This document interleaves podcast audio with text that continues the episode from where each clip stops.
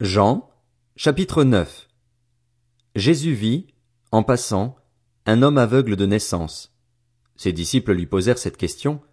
Maître, qui a péché, cet homme ou ses parents, pour qu'il soit né aveugle? Jésus répondit, Ce n'est pas que lui ou ses parents aient péché, mais c'est afin que les œuvres de Dieu soient révélées en lui. Il faut que je fasse, tant qu'il fait jour, les œuvres de celui qui m'a envoyé. La nuit vient, où personne ne peut travailler. Pendant que je suis dans le monde, je suis la lumière du monde. Après avoir dit cela, il cracha par terre et fit de la boue avec sa salive. Puis il appliqua cette boue sur les yeux de l'aveugle et lui dit, Va te laver au bassin de Siloé. Nom qui signifie envoyé. Il y alla donc, se lava et revint voyant clair. Ses voisins et ceux qui l'avaient vu mendier auparavant disaient, N'est-ce pas celui qui se tenait assis et qui mendiait? Les uns disaient C'est lui. D'autres disaient Non, mais il lui ressemble. Mais lui affirmait C'est bien moi. Ils lui dirent donc Comment donc tes yeux ont-ils été ouverts? Il répondit L'homme qu'on appelle Jésus a fait de la boue, l'a appliqué sur mes yeux et m'a dit Va au bassin de Siloé et lave-toi. J'y suis donc allé, je me suis lavé et j'ai pu voir. Ils lui dirent Où est cet homme? Il répondit Je ne sais pas. Ils menèrent vers les pharisiens l'homme qui avait été aveugle. Or, c'était un jour de sabbat que Jésus avait fait de la boue et lui avait ouvert les yeux. À leur tour, les pharisiens lui demandèrent comment il avait pu voir. Il leur dit, Il a appliqué de la boue sur mes yeux, je me suis lavé et je vois. Là-dessus, quelques-uns des pharisiens disaient, Cet homme ne vient pas de Dieu, car il ne respecte pas le sabbat. Mais d'autres disaient, Comment un homme pécheur peut-il faire de tels signes miraculeux? Et il y eut division parmi eux. Ils dirent encore à l'aveugle, Toi, que dis-tu de lui, puisqu'il t'a ouvert les yeux? Il répondit, C'est un prophète. Les Juifs ne voulurent pas croire qu'il avait été aveugle et qu'il voyait désormais, avant d'avoir fait venir ses parents. Ils les interrogèrent en disant, Est-ce bien votre fils, que vous dites être né aveugle? Comment donc se fait-il qu'il voit maintenant? Ses parents leur répondirent, nous savons que c'est bien notre fils et qu'il est né aveugle, mais nous ne savons pas comment il se fait qu'il voit maintenant, ni qui lui a ouvert les yeux. Interrogez-le lui-même, il est assez grand pour parler de ce qui le concerne. Ses parents dirent cela parce qu'ils avaient peur des chefs juifs. En effet, ceux-ci avaient déjà décidé d'exclure de la synagogue celui qui reconnaîtrait Jésus comme le Messie. Voilà pourquoi ses parents dirent, il est assez grand, interrogez-le lui-même. Les pharisiens appelèrent une seconde fois l'homme qui avait été aveugle et lui dirent, Rends gloire à Dieu. Nous savons que cet homme est un pécheur. Il répondit, S'il est un pécheur, je n'en sais rien. Je sais une chose, c'est que j'étais aveugle et maintenant je vois. Ils lui dirent de nouveau, Que t'a-t-il fait? Comment t'a-t-il ouvert les yeux? Il leur répondit, Je vous l'ai déjà dit et vous n'avez pas écouté. Pourquoi voulez-vous l'entendre encore? Voulez-vous aussi devenir ses disciples? Ils l'insultèrent et dirent, C'est toi qui es son disciple. Nous, nous sommes disciples de Moïse. Nous savons que Dieu a parlé à Moïse, mais celui-ci, nous ne savons pas d'où il est.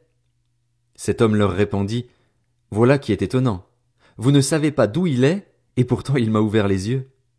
Nous savons que Dieu n'exauce pas les pécheurs, mais qu'en revanche, si quelqu'un l'honore et fait sa volonté, il l'exauce.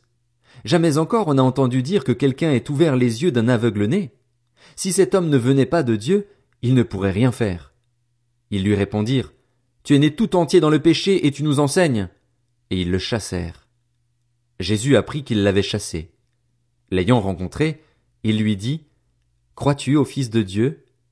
Il répondit, Et qui est-il, Seigneur, afin que je croie en lui? Tu l'as vu, lui dit Jésus, et celui qui te parle, c'est lui. Alors il dit, Je crois, Seigneur, et il se prosterna devant lui. Puis Jésus dit, Je suis venu dans ce monde pour un jugement, pour que ceux qui ne voient pas voient, et pour que ceux qui voient deviennent aveugles. Quelques pharisiens qui étaient avec lui entendirent ces paroles et lui dirent, Nous aussi, sommes-nous aveugles? Jésus leur répondit, Si vous étiez aveugles, vous n'auriez pas de péché. Mais en réalité, vous dites, Nous voyons. Ainsi donc, votre péché reste.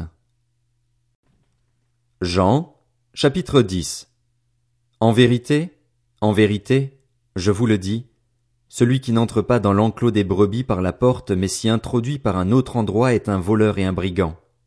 Mais celui qui entre par la porte est le berger des brebis. Le gardien lui ouvre et les brebis écoutent sa voix.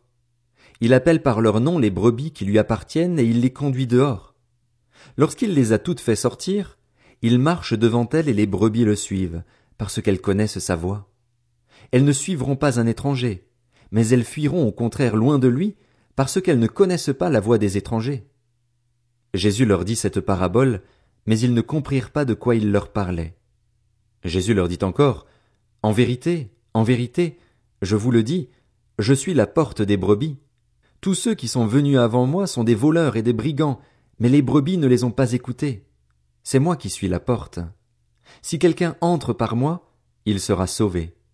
Il entrera et sortira, et il trouvera de quoi se nourrir. Le voleur ne vient que pour voler, égorger et détruire. Moi, je suis venu afin que les brebis aient la vie et qu'elles l'aient en abondance. Je suis le bon berger.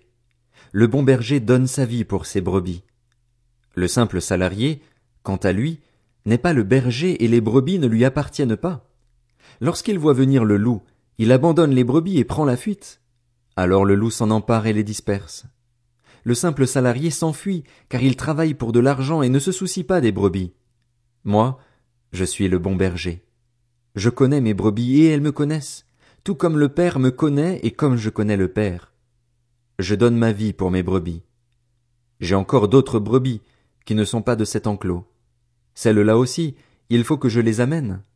Elles écouteront ma voix, et il y aura un seul troupeau, un seul berger.